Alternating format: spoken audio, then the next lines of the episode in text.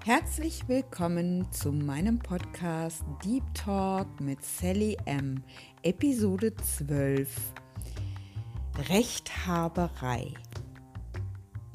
Ich danke dir für dein Ohr und deine Zeit und freue mich sehr, wenn du mir die nächsten Minuten zuhörst.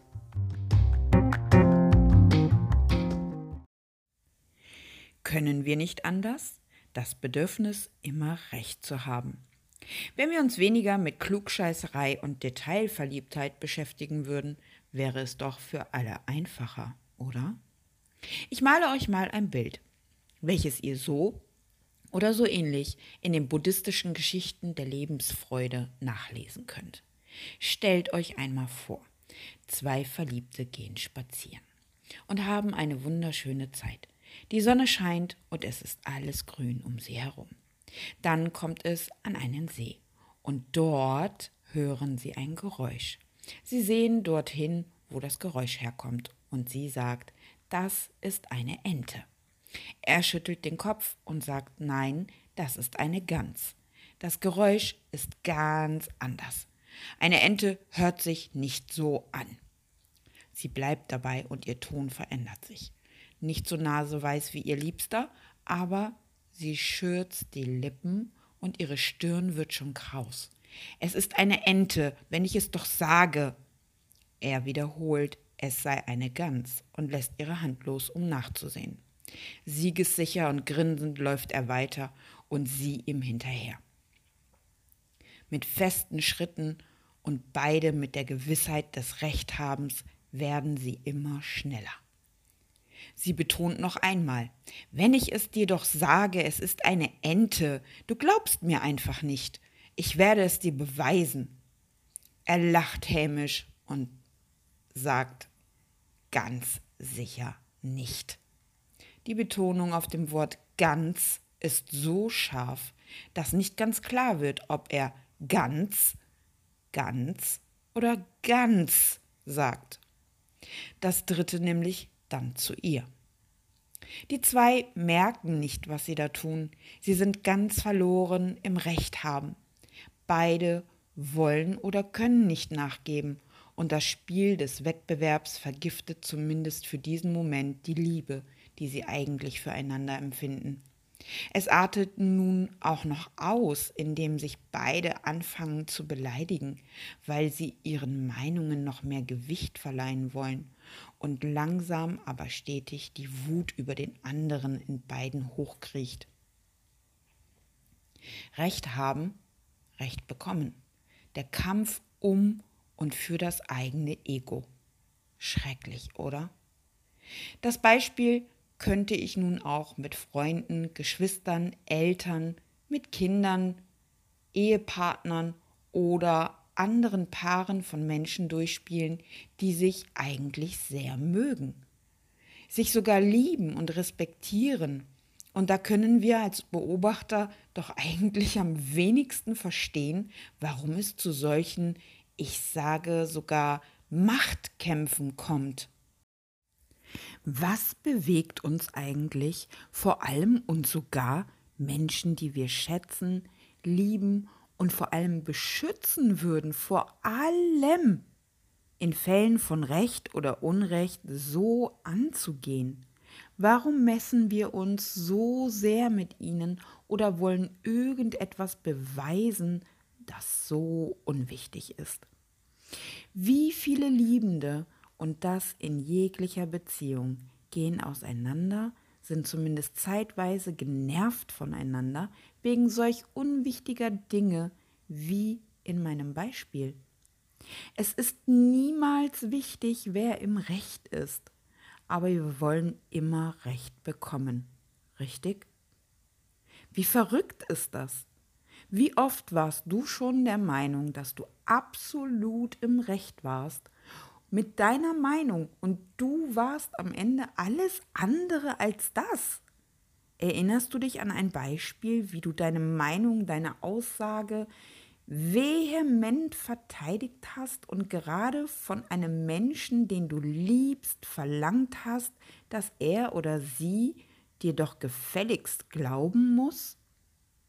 Wie war das Gefühl für dich, überhaupt in Frage gestellt zu werden, weil du ja schließlich Experte in dem Thema bist oder älter oder ein Mann oder eine Frau.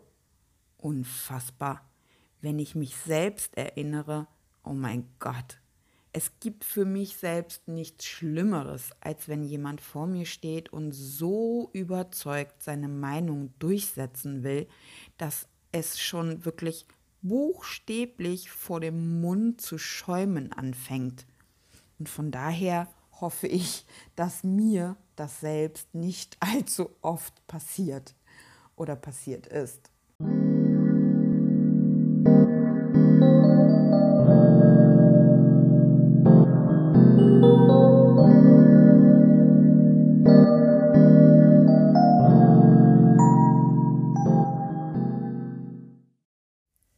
Es gibt Leute, die das Mantra Ich habe Recht und du hast Unrecht jeden Tag, den ganzen Tag sich selbst vorsprechen. Das sind Menschen mit großem Ego und wenig Empathie. Sie sind Spezialisten darin, Konflikte zu erzeugen und jegliche Art von Harmonie zu zerstören. Was wir dabei empfinden, ist Genugtuung. Es stärkt vermeintlich unser Selbstwertgefühl. Aber die meisten von uns verstehen Gott sei Dank, dass es Grenzen gibt, dass wir nicht immer recht haben können und es einfach auch nicht müssen. Wir wissen, wie wichtig es ist, konstruktiv und bescheiden zu sein. Wahre Größe besitzt der, der nicht den Reizen des Angebens erliegt und nachgeben kann. Denn nur ein empathisches Herz, das in der Lage ist, die Sichtweise anderer zu verstehen und zu respektieren, erweckt ja auch Vertrauen. Was mir immer wieder auffällt, ist, dass wir wesentlich diplomatischer und respektvoller mit Kollegen, Vorgesetzten oder Fremden umgehen, wenn es um das Recht haben geht, jedenfalls. Allerdings könnten wir jetzt Ausflüge in die Welt von Social Media oder die Politik machen. Da hätten wir keine Freude, die ungezügelte Rechthaberei auseinander zu sezieren. Denn dort gilt, Gift und Galle zu speien ja leider als Schick und Mittel zum Zweck. Nämlich die Größe der eigenen Nüsse, äh, des eigenen Egos zur Schau zu tragen und zügellos aufeinander einzuschlagen. Aber da gehen wir jetzt lieber nicht hin. Meine Wahrheit ist die einzige Wahrheit. Aber die Frage ist, wie viel ist dir diese Wahrheit und dein Recht wert? Oft haben Rechthaberei und damit einhergehende Phänomene den Nebeneffekt, dass diese Menschen sich selbst ausgrenzen und von anderen dann ebenso gemieden werden. Unsere Überzeugungen sind für die meisten wie ein Besitz, der verteidigt werden muss. Menschen sind wirklich Meister der Überzeugungen. Wir verinnerlichen sie, damit wir sie immer wieder und immer wieder abrufen können. Unser Ego ist so wie eine Mauer, die aus verschiedenen Steinen zusammengesetzt wurde oder ein Mosaik aus felsenfesten Überzeugungen, für die wir sogar bereit sind, Freundschaften oder gar Liebe zu opfern, solange wir nur Recht behalten. Das eigene Ego wird gehätschelt und getätschelt. Mit dem Recht haben ist das nun aber so eine Sache. Wir haben alle ein Recht auf unsere Meinung und unsere Re Sichtweise von der Realität. Aber wenn wir uns eigentlich nur selbst verteidigen, um des Verteidigens willen, wird es doch schon wirklich kritisch.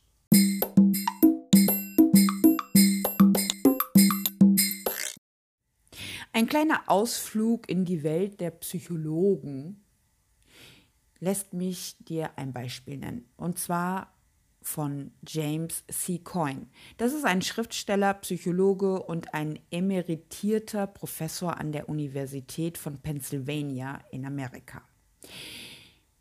Der sagt, dass an unseren eigenen Meinungen unbeirrt festzuhalten, ist unmenschlich, auch und zuerst gegen uns selbst. Es ist weder richtig noch logisch noch gesund. Und er bestätigt, dass das Bedürfnis, immer Recht zu haben, ein modernes Übel ist, das unsere körperliche und emotionale Gesundheit stark beeinträchtigen kann. Eine Studie der Universität in Bradford, England, zufolge, da leidet ein Großteil der Menschen, die immer Recht haben wollen, an hohen Cortisolspiegeln, Geschwüren und dysfunktionalen Beziehungen. Zudem, als sei das noch nicht genug, handelt es sich dabei um Menschen, die die Harmonie in ihrer Umgebung absolut negativ beeinflussen, wo sie gehen und stehen. Kennst du solche Menschen? Ziehst du solche Menschen an? Ich Gott sei Dank nicht mehr. Aber es kann passieren. Und wenn man weiß, dass man diesen Menschen lieber aus dem Weg geht, von vornherein, dann könnte es ein leichtes sein, gar nicht mehr mit dieser Rechthaberei auch selbst in einen Kampf zu ziehen. So, und nun frage ich noch einmal, ist es das wert, Recht zu haben oder zu behalten? In unserer Geschichte von den Liebenden gibt es übrigens ein Happy End. Er und sie merken, wie sie abgleiten in die Rechthaberei. Dabei ist es doch so unwichtig, welches Tier sich denn nun hinter dem Geräusch verbirgt. Das, was zählt, ist doch, dass sie gemeinsam einen wunderschönen Tag erleben dürfen und sie füreinander das Schönste sind, das sie sich vorstellen können. Die Verschiedenheit unserer Blickwinkel macht doch unsere Welt auch erst richtig bunt. Und manche Wahrheit ist nur unsere oder die des anderen weil wir eben auch alle eine andere Sicht auf die Dinge haben können. Erlauben wir uns das doch einfach und üben uns in Demut.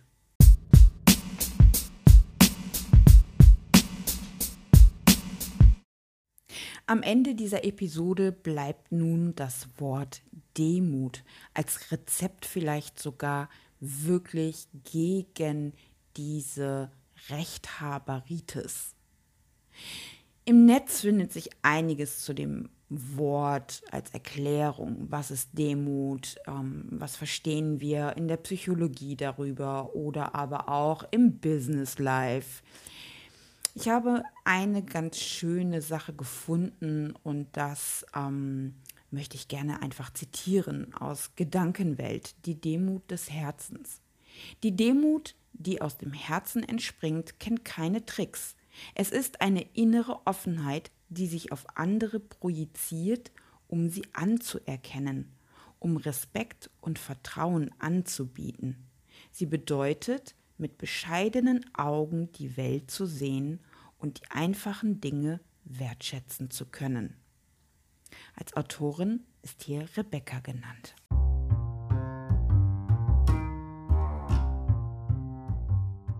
Ja, und wenn dir diese Episode gefallen hat, freue ich mich, wenn du bei der nächsten wieder reinhörst und meinen Podcast hier abonnierst.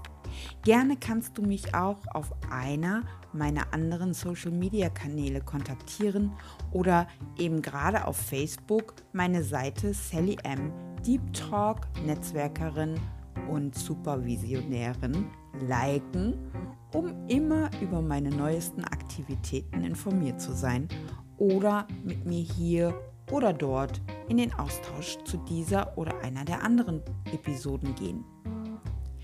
Ich bin dir sehr dankbar, wenn du mir auch gern dein Feedback zu meinem Podcast gibst. Konstruktiv ist genauso willkommen wie dein Lob. Es hilft mir in jedem Fall, mich stetig zu verbessern und ist mir so viel mehr wert, als du dir vorstellen kannst. Herzlichen Dank für deine Zeit, dein Ohr und auf Wiederhören in meinem Podcast Deep Talk mit Sally M.